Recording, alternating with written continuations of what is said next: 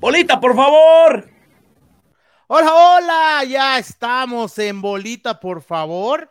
Aquí todo listo para que pues nos acompañen durante los siguientes minutos. Vamos a platicar un poco de lo que viene en la jornada del fútbol mexicano y vamos también a analizar lo que pasó con la selección mexicana en todos sus ámbitos, ¿no? La sub-23, la, la, lista de la, de la fecha FIFA.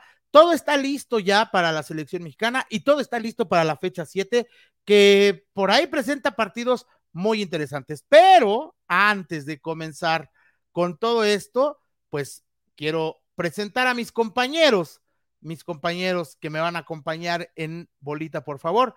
Y vamos a iniciar con el que andaba ausente. ¿Dónde andabas, Marquiño, que no te apareciste? Pues le quería dar un respiro a Charlie Quesada, pero creo que se lo tomó muy en serio y tampoco se presentó ya al programa. Creo que dijo, hay un programa sin que me esté molestando Marco. Pues seguramente fue por eso que no, no, no quiso acudir hoy. No, yo la verdad es que, bueno, este, no, no estuve el programa pasado, pues porque fui a acompañar a nuestro compañero Beto Pérez Landa, que, que es parte de este proyecto y que está pues pasando un, un momento complicado. Entonces, pues, pues estuvimos ahí acompañándolo, entonces no pudimos acudir al llamado de Gustavo Sánchez, pero ya estamos listos. Vamos a ver a quién le toca porque Charlie no se presentó.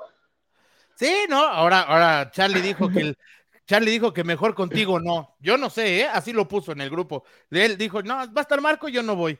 Así que ahí arreglen sus diferencias como matrimonio este peleado, ahí ya será como se, se arregle cada quien.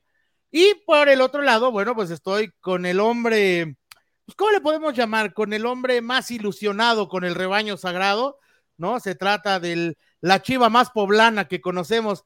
Manu, ¿cómo estás? Hola Gus, ¿cómo estás? Un gusto saludarte, Marco, y a todos los amigos de, Bolita. Por favor, eh, pues sí, le diste su San Lunes a, Charlie y, se tomó toda la semana, como suele, como suele ocurrir. Eh, pero bueno, contento, contento de estar nuevamente aquí con ustedes. Partidazos que se vienen ¿eh? el sábado y el domingo en la Liga MX, eh, tanto para el América, con el clásico joven, como para el Guadalajara, ¿no? Y el puntero del campeonato, el San Luis, que creo que le toca a Pichón esta vez. Bueno, a ver, vamos a ver, y vamos a arrancar con eso, si les parece, vámonos de volada con lo que viene de la jornada 7, jornada eh, pues la verdad, yo siento, no sé ustedes cómo lo vean, eh, la siento como partidos muy llamativos, algunos, pero otros que sí, la verdad, no se antojan tanto, ¿no? O sea, no sé, Marco, Manu, ¿cómo lo ven? Pues, pues siempre, ¿no? Siempre hay mole, siempre hay mole del bueno, del malo, es así, pero hay, hay buenos partidos, ¿no? Este siempre un clásico, un clásico joven llama la atención, el Cruz Azul sin que sea espectacular, pues viene de una victoria importante contra el Monterrey. Este, creo que se ven, eh, por más que no sea una maravilla el Cruz Azul, pues está con, Moreno, pues se le ven muchas más cosas que con Ferretti. Creo que Ferretti ya, ya estaba, pues ya estaba muy mal en, Cruz Azul. Eh, eh, creo que va a ser un buen partido. Creo que el América tampoco llega este, tan bien. El, tema de Jardiné, pues no, no ha encontrado y ha sido parece que la, no es que el América tenga tan pocos puntos, pero creo que si no tiene más, es completamente por responsabilidad de su entrenador, más allá de que no puede estar Henry, de que van regresando algunas piezas importantes, creo que Jardín es el principal responsable de que el América no esté en los primeros dos, tres lugares como acostumbra, y Cruz Azul pues poco a poco va mejorando, buen partido, también como decía Manu, eh, Chivas tiene que aprovechar que Monterrey viene cansado, que viene honestamente de capa caída, que no tiene delantero. Chivas tiene que aprovechar eso y bueno, lo de que dicen del San Luis, mm, pues no vamos a ver cuánto les dura el liderato, ¿no? Digo, sin opinar más porque luego me corren del programa, ¿qué tal que me cortan aquí a la mitad? No, no, no, no, no, tú tienes libertad de acción, Marquiño, con todo y que seas un, este, un ablandador de aquellos, eh, como el confesor Cornero, ¿no? Pero bueno, ahí, ahí ya, como Demetrio Madero para hablarte en tu idioma. ¿No? Manuel, no, no, yo, yo me imagino más como un Manolo Vidrio, ¿no? Leñador, que pegaba besos. Esos que abrían las bocas, ¿no? Oye, este, Manu, pues arrancamos, vamos, tenemos clásico joven, tenemos un partido, eh, con dos equipos que, que, parece que no andan, ¿no? O sea, como que, bueno, uno que no anda desde la directiva, desde su bronca que trae, la trae una fiesta ahí, que es el Cruz Azul, y el otro que pues el técnico no le encuentra la cuadratura al círculo. ¿Cómo lo ves, Manu? ¿Qué, qué, se te antoja, no se te antoja el clásico joven? Sí, sí se me antoja, cómo no, siempre es llamativo, ¿no? Un América Cruz Azul en la cancha del Estadio Azteca, bueno, en este caso es Cruz Azul América, pero siempre los clásicos se juegan diferente y a ver, si hay una presa fácil que ha tenido el América en los últimos años es el Cruz Azul, pero, pero, pero, como bien lo mencionas, tiene varias bajas, el técnico todavía tiene muchísimas dudas, el América me queda claro que, de medio campo hacia adelante es un vendaval y de medio campo para atrás deja muchas, muchas dudas, ¿no? Tiene muchas falencias. El Cruz Azul viene de conseguir un resultado muy importante, cambio de técnico, pero yo no lo veo como con un plantel muy, muy completo como para poder eh, eh, llegar muy lejos en esta liga. Por supuesto que el sábado puede, puede ganar y dar la, la sorpresa en la cancha del Estadio Azteca, pero para mí sería eso, justamente una sorpresa. Y es, ojo que es una jornada muy importante, ¿por qué? Porque después de esto viene un parón de la Liga MX como si no se hubiera detenido anteriormente. Por si no fue suficiente. Por si no fue suficiente, si quieren descansar más, habemos fecha FIFA y luego el clásico de clásicos. Oye, Marco, un equipo que tiene a un tal Dita y un tal Rotondi y un tal. No, Dita es bueno. Dita es bueno. No, no, no, por eso, a ver, yo, lo, que te digo, lo que, lo que veo, ¿no? O sea, un equipo que, que forma con estos jugadores, eh, tiene para más de lo que, de lo que demostramos, porque yo la verdad es que creo que más allá de lo bien que jugó, porque hay que decir que jugó muy bien en Monterrey, creo que también los Rayados le dieron un montón de no, Fue, fue un partido, fue un partido raro, ¿no? Esos partidos que parecía que no había media cancha, era literalmente de un área a la otra. Este, obviamente Cruz Azul con la velocidad de Antuna, este, pues hizo daño, ¿no? por más que Antuna no anduvo fino, pues en las, en las contras llegaba muy claro el Cruz Azul, pero sí coincido contigo, Gus, en que también fue por lo que Rayados, Rayados está e, en una verdadera crisis. Ah, porque, empezando por Andrada, ¿no? Que se le olvidó. Sí, o sea, por más que tiene un partido pendiente todavía, pues Monterrey está en décimo lugar con la plantilla más poderosa que, que no, no creo que de este torneo es la plantilla más poderosa en muchos años del fútbol mexicano y creo que el Tano tampoco le ha encontrado a Monterrey y también es una defensa bastante endeble que deja bastante que desear. Pero yo creo que si hay un momento en el que Cruz Azul le puede hacer daño al América es ahorita.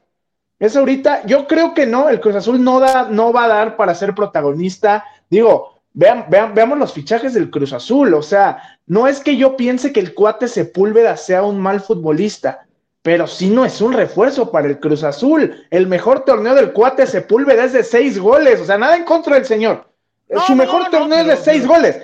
Pero imagínate, dices, ay, por fin me deshice de Cristian Tabó.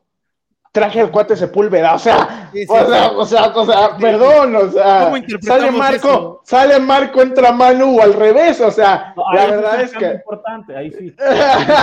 bueno, discúlpame, no, no, discúlpame, no, pero lo que voy es a que sí, parece que Cruz Azul, sí, yo creo que tiene oportunidad de sorprender al América, no sé si de ganarle, sí a lo mejor de arrebatarle puntos, pero si ya pensamos al futuro en lo que puede ser este torneo, Cruz Azul es un equipo del montón, la verdad es que es un equipo del montón con jugadores del montón y, pocos, ¿quién en Cruz Azul puede hacerte una diferencia? Creo que Dita es bueno, pero parece un central, Salcedo anda muy mal, Charlie Rodríguez a lo mejor si regresa a un nivel respetable, podríamos hablar.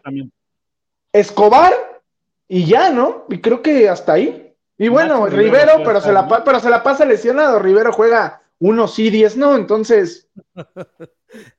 Oye, pero fíjate que mencionaste una cosa que es bien interesante, ¿no? A ver, Manu, dice, dice Marco que algo de lo que le hizo mucho daño a Monterrey fue la velocidad de Antuna. Y aunque Antuna decide mal muchas veces, ¿no? Eh, Todas.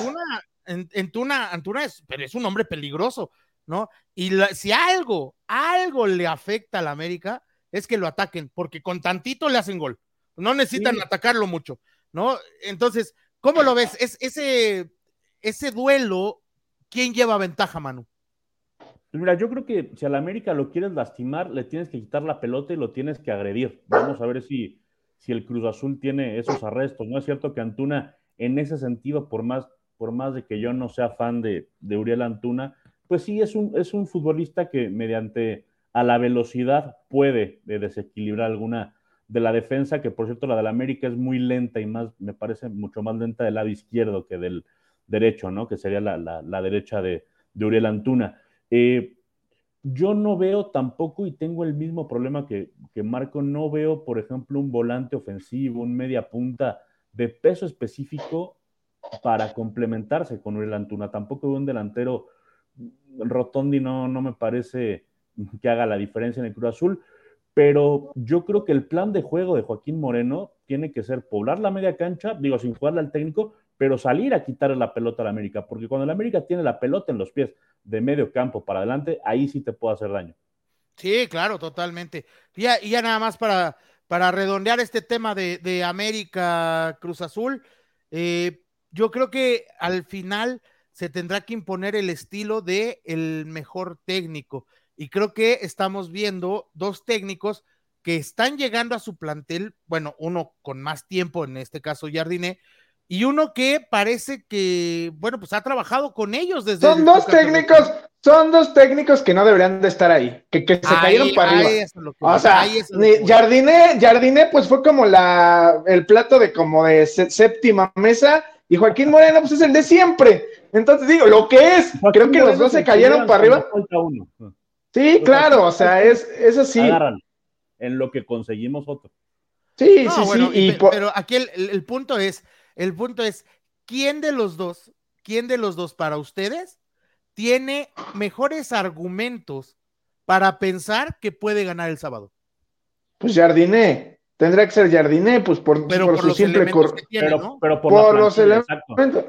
Sí, por la plantilla y un poquito por lo que le llegamos a ver, ¿no? Pero no es lo mismo dirigir, bueno, dirigió, es campeón olímpico, ¿no? No nos olvidemos de eso. Sin embargo, es campeón olímpico, algo hizo y con el San Luis hizo bien las cosas, pero definitivamente la plantilla del San Luis, por todo el respeto, que, sobre todo la que tenía el torneo pasado, que lo reforzada quedó mucho mejor, pues no es ni cerca que lo que es la del América. Creo que le está quedando muy grande, pero Joaquín Moreno, pues todavía no sabemos realmente qué te puede ofrecer. Igual y es una sorpresa tremenda y termina siendo un éxito. Pero de momento, pues, ¿qué podemos hablar de él? Nada, no lo conocemos en realidad también me parece que estás matando muy pronto a Jardiné. Tiene cinco partidos nada más. O recordemos, es más, tiene hasta No, por eso digo que Jardiné tiene que tener más argumentos que Joaquín Moreno, porque lo conocemos por lo menos a Joaquín Moreno, pues, quién sabe. tiene cinco partidos de liga, Manuel. Se aventó la League's Cup, que también fue una calamidad. O sea, no, no, no, ya, ya, ya, aquí ya tendría que verse el, trabajo de, de Jardiné. Bueno, rápidamente, ¿quién gana? Marco. Empate. Empate. Manu. El América. América. Yo también voy con América, evidentemente, ¿no? Pero en el otro patio, ¿no? Eh, digamos que en, el patio de, enfrente, en el también hay un partido, también hay un partido, bueno, en, nuestra segunda casa, para decirlo bien, también hay un partido, este, muy interesante, porque son dos equipos que vienen de sufrir derrotas que yo creo que no estaban presupuestadas. O sea, por un lado, Monterrey, que recibió, ya dijimos, a Cruz Azul y que además le. Y perdió también con el Toluca, también perdió entre semana. Monterrey trae dos, derrotas. Monterrey, no puede seguir perdiendo, ¿no? Y por el otro lado, Chivas, que a mí me sorprendió, eh, unas Chivas desconocidas, ¿no? Se fueron a meter al territorio Santos Modelo, a arrastrar el prestigio, porque eso es lo que hicieron, ¿no? Entonces, ¿quién ¿quién está más necesitado en este momento del triunfo en Guadalajara? Los dos, es que los dos vienen de tropiezos, como dices, inesperados, ¿no? Creo que nadie, sobre todo el Monterrey que pierde con el, con el Cruz Azul en casa, ¿no? Chivas, Chivas históricamente el, el territorio Santos modelo no le va bien, pero Santos no venía bien. Pero ya vimos a Santos contra Chivas y después un rato contra Tigres y dices, oye, el Santos como que sí tiene de dónde. Sin embargo, creo que, que sí, o sea, Chivas arrastra el prestigio en Torreón, pero sigo, sigo creyendo que tiene un poquito más de crédito. Pues bueno, viene de jornada final, sigue siendo eh, empatado en puntos con el líder general. Y por otro lado, Monterrey, con una plantilla poderosísima, está en décimo de la tabla y que si sigue perdiendo, al rato ni al repechaje, ¿eh? porque antes decíamos, mira, es que si Monterrey gana todos sus pendientes y el del Cruz Azul se mete a primero segundo lugar, pues ahorita ya el Monterrey está, ya está pues bastante lejos de eso, ¿no? Entonces creo que Monterrey sí está un, tiene un poquito menos de crédito que Chivas. Chivas este, tuvo un muy mal partido, desafortunado. Creo que el, oso había jugado muy bien eh, eh, el principio del torneo, lo hace muy mal en este partido. Lalo Torres entra y lo hace peor. Y por ahí, este, creo que, que Chivas tuvo un mal partido, pero Chivas creo que tiene un poquito más de crédito. Yo, o sea, por más que Chivas es local, Monterrey si sigue perdiendo, pues si ya se le acaba el Tano, la presión para el Tano va a estar mucho más cañona, porque Chivas, insisto, creo que tiene Pauno y, su equipo tienen un poquito más de crédito ganado, ¿no? Y a ese tema voy, a ese tema voy, porque hay que recordar que, Fernando Ortiz pues sale muy lastimado del América, ¿no? Después de, del partido en, en, el Estadio Azteca, donde queda eliminado con las Chivas.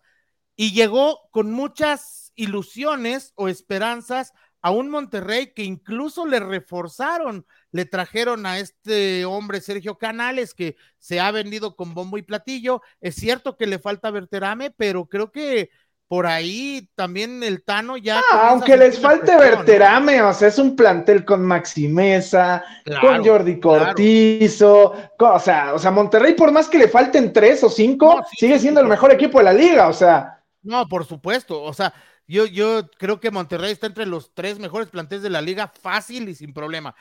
Manu, ¿qué tan presionado está el Tano Ortiz en este momento?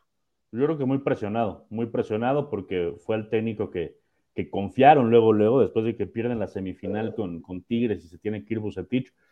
al otro día pierde el Tano con el América y, y, en la siguiente semana pues ya estaban, ya estaba el Tano viajando a, Monterrey, ¿no? Es decir, lo, negociaron muy rápido, le hicieron un gran plantel, como bien dicen ustedes, y, creo que le urge, ¿no? Sacar los, los resultados. Es cierto que tuvo una League Cup medianamente decente, pero no, no, no es suficiente, ¿no? Para, para el proyecto que está eh, planeando el equipo de, los Rayados. Y hablando de Chivas, eh, si te pones a pensar los partidos que pierden Estados Unidos, este que pierde en, contra Santos, en, Torreón, yo creo que lo más preocupante para Paunovic no debe ser el perder, sino la forma en la que pierde. Pierde arrastrando la cobija, pierde jugando muy mal al fútbol. El partido del fin de semana pasado fue un desastre.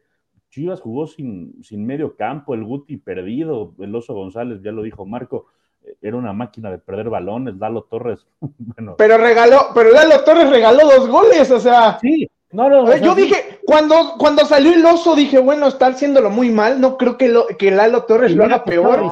pues sí, lo hizo peor. Sí, puede, hacerlo peor. Sí, sí puede, sí puede. Siempre puede haber algo peor, Marco. Sí, sí, sí, sí, sí, no, no. A ver, yo, yo, quiero, yo, yo quiero pensar también que esto solamente fue un tropezón, porque vamos a ser muy honestos, el partido contra Santos era para que terminara en una desgracia, ¿eh? El guacho Era porque le metieran cinco. Sí, sí, sí, sí, o sea, y, y, entonces nos fijamos en Lalo Torres porque regaló los dos goles y ok, órale, ¿no? Pero por ahí te traes una goleada de escándalo y hay que cuestionar a Sepúlveda, Chiquete, a toda la línea defensiva. No, no, y fíjate, y fíjate, lados, no, y fíjate que es el, ¿eh? no, y es el peor partido, es el peor partido que yo le recuerdo a Orozco Chiquete. Es el peor partido que yo le recuerdo, y no por la roja, que no terminó siendo roja, sino por muchas este, rebanones dentro del área, malos, malos cortes, creo que es muy mal partido. Digo, del Tiva, yo ya saben yo lo que yo pienso del Tiva, no pienso debatir sobre ese, sobre ese pseudo futbolista. Sin embargo, sí creo que, que a mí me preocupa más que lo único rescatable de Chivas fue Daniel Ríos Imagínense que fue lo único rescatable de Chivas en el partido. Porque bajó una pelota más o menos bien, que fue el Pero fue lo único que le cayó. Fue lo único que le cayó. El partido de Alexis, terrible. Alvarado también perdido. Digo, mete el penal. Lo del Guti, eh, yo, o sea, yo no lo voy a matar todavía. Creo que todavía está Ahora, aquí sí no aplicas lo de los cinco partidos porque también es incongruente, mano. Dices, es que Jardinet tiene cinco, pues el Guti también tiene cinco, vamos a darle calma, pero creo que si no está al 100, no, ojo. No estar en ritmo. Una cosa es no estar en ritmo y otra caminar en la cancha. No, mira, no, no se vale, no, no se vale, pero es que eso sí es de Pauno. Si no está, ponlo en forma y créeme que el Guti en forma va a ser ah, más, o sea, va a ser, pero no lo metas, ¿para qué sientas al pocho? O mándalo Por más que esté mal. Sí, o mándalo a la 23, pero sabes que a lo mejor por tema de contrato, no, lo sé, pero pues no lo metas de titular, ahí está el pocho, ¿por qué estás sentando el pocho por el Guti que está en peor nivel físico que yo? No, y lo que hemos dicho, ¿no? O sea, eh, lo que hemos dicho, le está moviendo donde no tenía que moverle. O sea, le está moviendo. Y sabes, no, y sabes que a lo mejor en forma el Guti te puede dar, y a lo mejor será hasta el otro torneo, y está bien, no es mala apuesta. Sin embargo, si no está, no lo metas de titular. Mejor mételo a cuando ya vas ganando, cuando el partido está más tranquilo. Tampoco está. No, pero el Pocho está físicamente, por lo menos, mano. Pues no, está fútbol.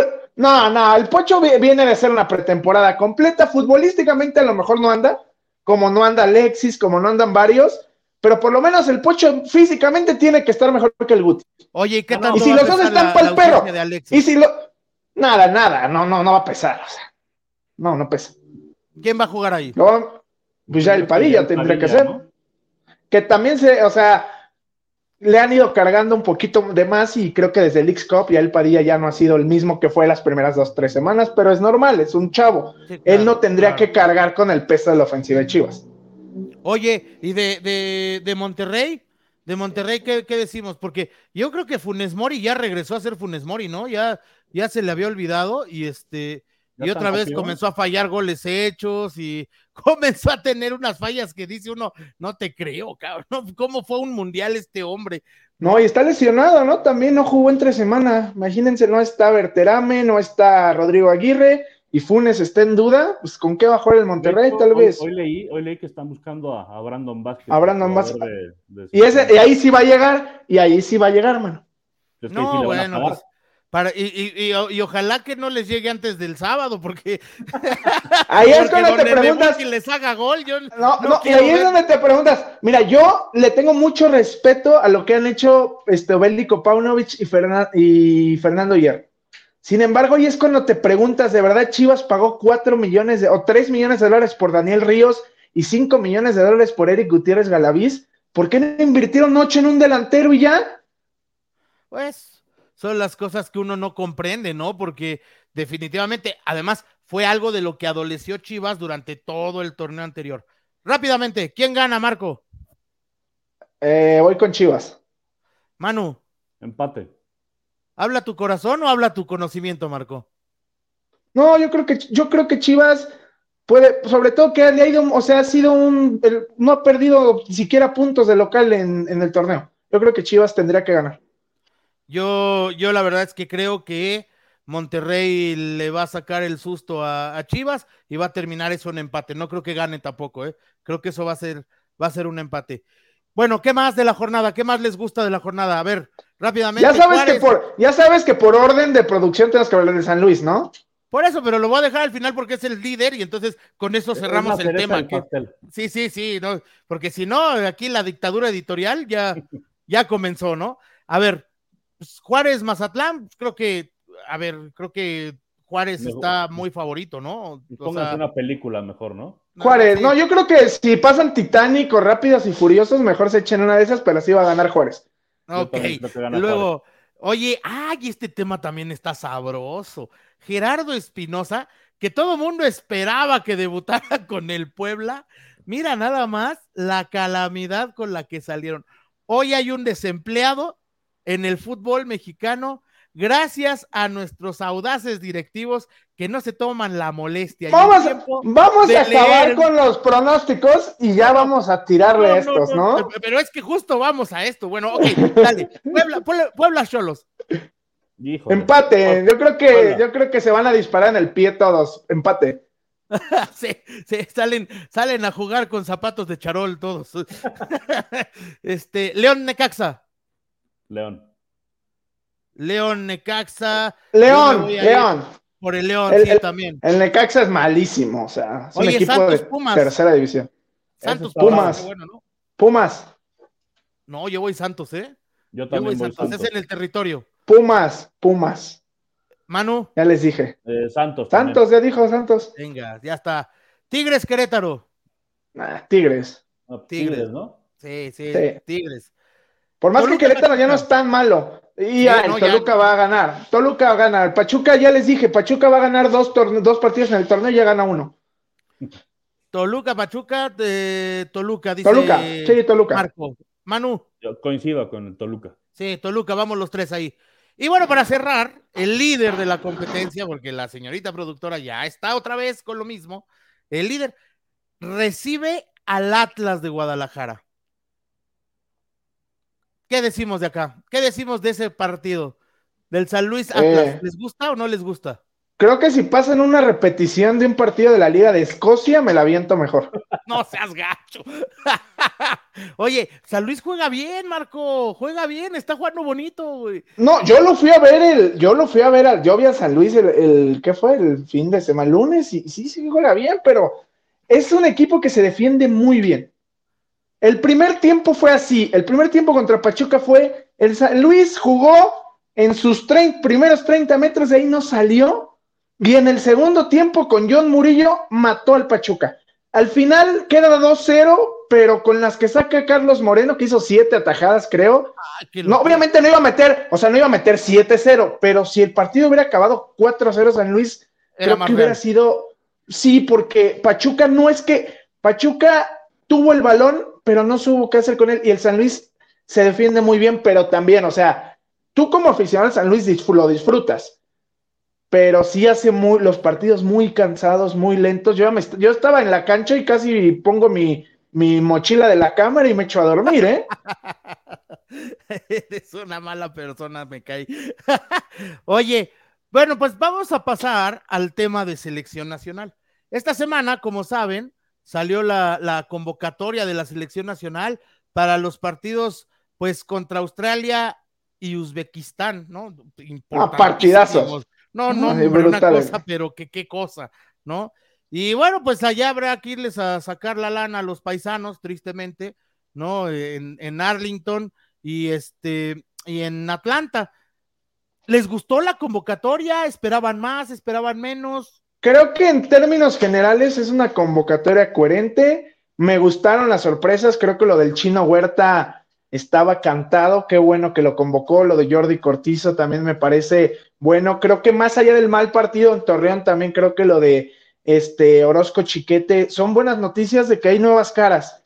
Claro que siempre va a haber nombres que digamos, nunca, de los 24, nunca, no nos vamos a poner de acuerdo en los 24 Creo que lo de Héctor Herrera, por más que ha hecho una buena, una buena temporada en el MLS, creo que si estamos hablando de un cambio generacional, si alguien ha estado en los últimos tres fracasos de la selección, pues es Héctor Herrera, ¿verdad? Y, no creo que, y no creo, y ojo ahí, no creo que haga ninguna diferencia.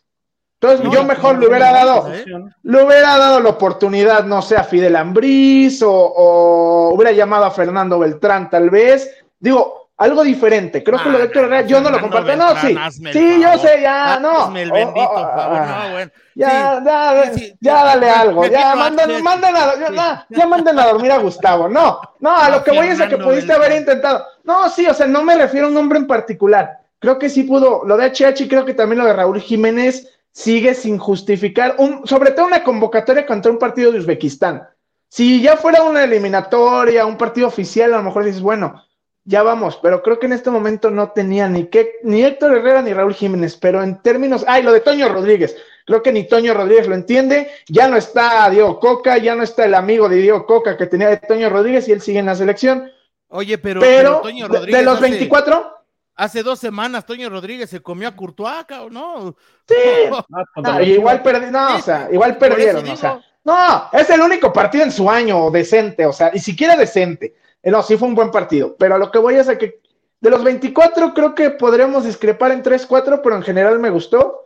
Y como lo dijimos, ya sé que Manu va a empezar, yo le decir Jimmy. Lo dijimos, Gustavo y yo, de una vez antes de que te pongas a gritarnos, Manu, dijimos, el día que ratifiquen a Jaime Lozano, estamos a muerte con el Jimmy. Y así es, estamos a muerte con el Jimmy y me gustó la lista en general, la verdad.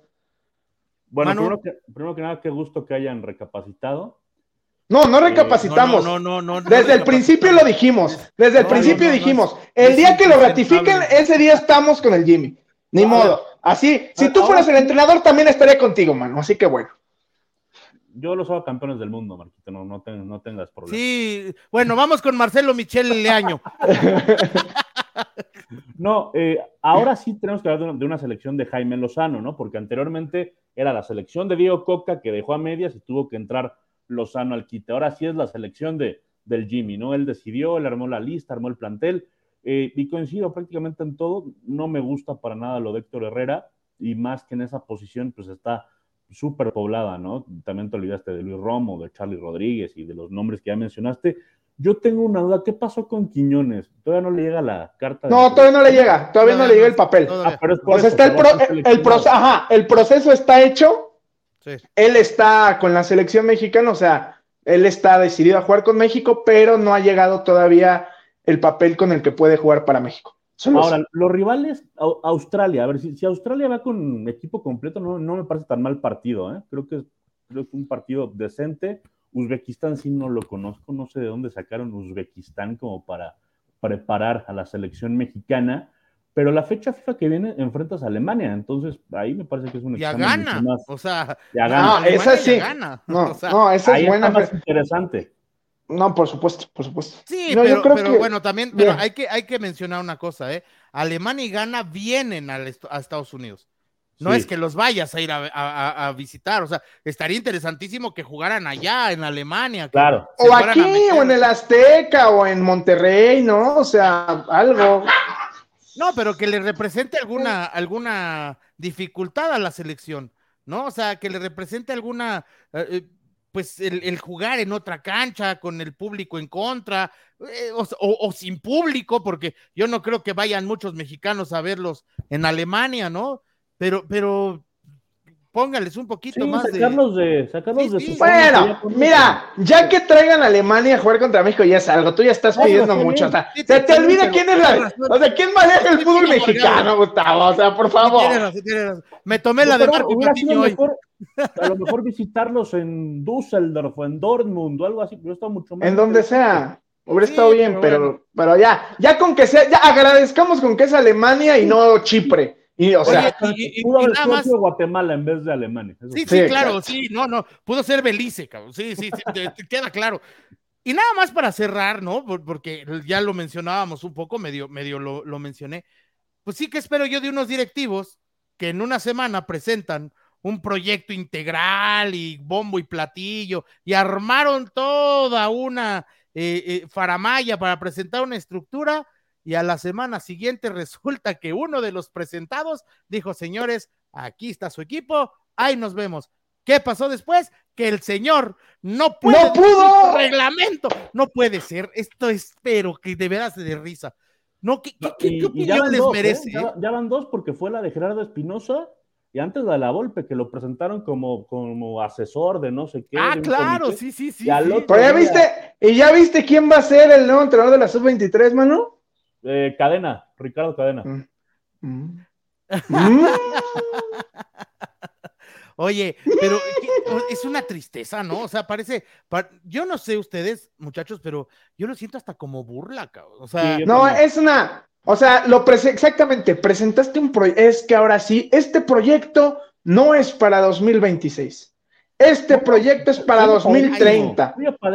Va a trabajar, Gerardo Espinosa va a trabajar de la mano con Lozano. Él le va a decir qué jugadores están listos para el Tri Mayor.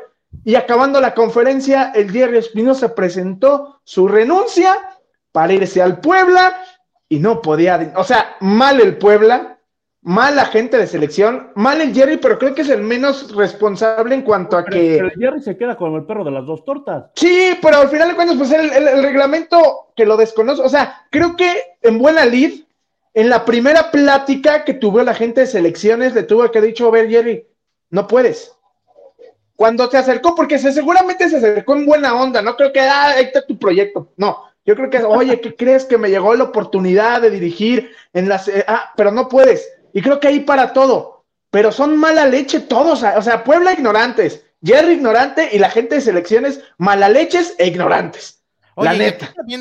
Aquí también, vale la pena tocar el tema de, de, estos personajes que de repente rodean al fútbol y que le hacen mucho daño, ¿no? Porque alguien, alguien del equipo de Gerardo Espinosa tenía que haberle dicho, oye, compadre, no se puede. Y me refiero directamente a su representante, su apoderado legal, su, el que sea, como se llame, ¿eh? como, no me importa cómo se llama, pero su representante, el hombre que le consiguió el contrato con Puebla, él le tenía que, haber dicho, no puede decir. Que lo regresen al tapatío, ¿no?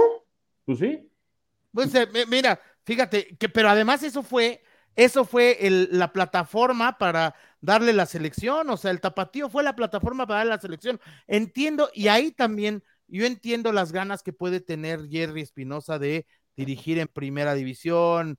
Tuvo una oportunidad con Atlas y la verdad es que. No tiras a la selección, aunque sea sub-23 y no tenga proyecto, por irte al Puebla, o sea, no, no, o sea. Ahí está, ahí está. Yo o sea, yo entiendo yo entiendo el tema de que dices, en realidad la, selección sub-23 pues no iba a tener ningún torneo importante, ¿no? Pero pues venían panamericanos en un par de meses y el proyecto era a largo plazo. Sabíamos que la primera que, ah. que, el Jimmy empiece a fallar lo van a correr, ya lo sabemos, y a todo el proyecto. El proyecto del 2023 tal vez llegue a 2026, tal vez, y solo tal vez, pero yo no tiraba la basura a una selección mexicana, sea la que sea, por irme al Puebla, que es el peor proyecto del fútbol mexicano. El peor. No, todavía estamos de acuerdo. Completamente de acuerdo. Pero son del mismo dueño, o sea, pues es la misma basura. Diste el clavo en la, en la diana, pero quiero también ir como más, un poco más profundo antes de, irnos. O sea, ¿por qué, y el Jerry está en todo su derecho, por qué le seduce más al Jerry? ¿Por qué su ilusión es llegar a primera división y no formar? O sea, ¿por qué el puesto de formador de jóvenes está tan devaluado, tan mal pagado? Eh, es por dinero, evidentemente es por dinero. Que porque aunque sea el Puebla, te ha de pagar el doble. ¿Te cae? ¿Te cae que Puebla puede pagarle el doble que lo que le pagaría la selección sub-20? Es que está mal pagado. bueno, no, sé. Ya es que si no es por dinero, es que si no es por dinero, ¿por qué es? Por menos se entiende. Mira, yo, yo te voy a, te, te, planteo mi hipótesis, a ver si la comparten, ¿no? Yo creo que el Jerry Espinosa vio en esta ventana de Puebla la oportunidad de proyectarse en primera división a una escala más alta. Es decir, un Tigres, un Monterrey, unas Chivas, porque estuvo en el tapatío, o sea. Pero yo creo que Chivas, como Chivas estaba más cerca, Chivas estaba más cerca de, o sea, Jerry de Chivas con vía selección porque tiene las puertas abiertas de Chivas. No por el no había Puebla, o sea, había Puebla no llegas a ningún lado ahorita. por más que, lo único bueno que tiene Puebla es a Manu viviendo ahí, nada más. Gracias, y más o menos. Y las semitas, y los camotes, las semitas y las galletitas esas de Santa Clara están bien chidas. sí, de acuerdo, o sea, de acuerdo. Y una campana espectacular en la catedral. Pero, pero a lo que voy es, o sea, claro que es por, una situación de querer eh, demostrar y de querer proyectarse en primera división y evidentemente aspirar a esos eh, salarios y esos puestos y esta, esta parte, eh, yo la llamaría hasta como de egolatría, ¿no? De, de, llenar ese ego. Tristemente, aquí lo único que queda de manifiesto es que en México no importa formar, no importa formar, no, o sea, es algo que está devaluado en, en el vocabulario y en el panorama. esa es la clave. Sí, claro, en el panorama de los técnicos no está formar. Y tristemente, tristemente, los fracasos de la selección que no se fue a, los Olímpicos, que no tiene eh, eliminatoria, que eso es no es, no es culpa de ellos, pero al final no tienen eliminatoria. No hay una competencia, no hay un sub-20, eh, no hay tristemente le está cobrando factura a nuestra, a, nuestra selección con esta, con esta situación. No sé, de verdad me da mucha pena, pero, pero creo que en México no estamos preparados todavía para formar ni técnicos ni jugadores. Ni y a mí me dijeron, y a mí me dijeron que están muy enojados con Espinosa en Federación y que le va, por ahí si le cae una congeladora tampoco le sorprenda, ¿eh? Y ahí está Mario Carrillo, ¿no? O sea, que se ve en el espejo de Mario Ah, Carrillo. así como para congelarlo y toda la cosa. No, claro, pues es que imagínate. Uy, ¿Quién diría? no. O sea, ¿quién? Estamos, vivimos en el fútbol del rencor, Manu. En el fútbol del rencor. Sí, sí, sí. Sí, sí, Sí. sí. Sí, Que además, sí, sí, sí, muchas veces decimos, es que ¿por qué No no, te- llegamos al, al quinto partido y por qué no ganamos nada? La clave está en la formación, porque me pueden hablar de los extranjeros y que de la liga y que si nos fuimos de la Libertadores. La clave es la formación y en México no existe. No, y, y cuando, y cuando tratas de trabajarla, te dan un golpe como este. Bueno, pues tristemente, triste situación la de la, la del Jerry, la de la selección sub-23. A ver qué Y va a lo del Puebla. Nomás la única Lo del diferencia Puebla. es que el Puebla a nadie le importa, pero honestamente, qué mal Hoy el no Puebla. O sea, creo que el peor parado de todos, el peor parado de todos es el Puebla. claro. Se quedó encuerado, ¿sí? Sí, sí, sí, hoy no tiene técnico. Pues ya estaba, Bueno, ya nomás. Pues vámonos, vámonos ya. Vámonos. Ah, vámonos a, a- a- a descansar, vamos a prepararnos ya también las botanas para, para ver la jornada 7 y pues no sin antes agradecerles. Marco, tus redes. Eh, Patiño 92, con, ahí están Patiño 92 con NH en mis redes y nos vamos a aprovechar para mandar un abrazo solidario a nuestro amigo Beto Pérez Landa, que ya lo esperamos pronto de regreso acá. De acuerdo. Manu, ¿dónde te, dónde te encontramos? Eh, me pueden encontrar en Twitter como eh, arroba manuatie. También unirme al saludo a nuestro amigo Beto Pérez Landa, que seguramente ya pronto lo tendremos de, de regreso y por supuesto a recibirlo como, como se merece.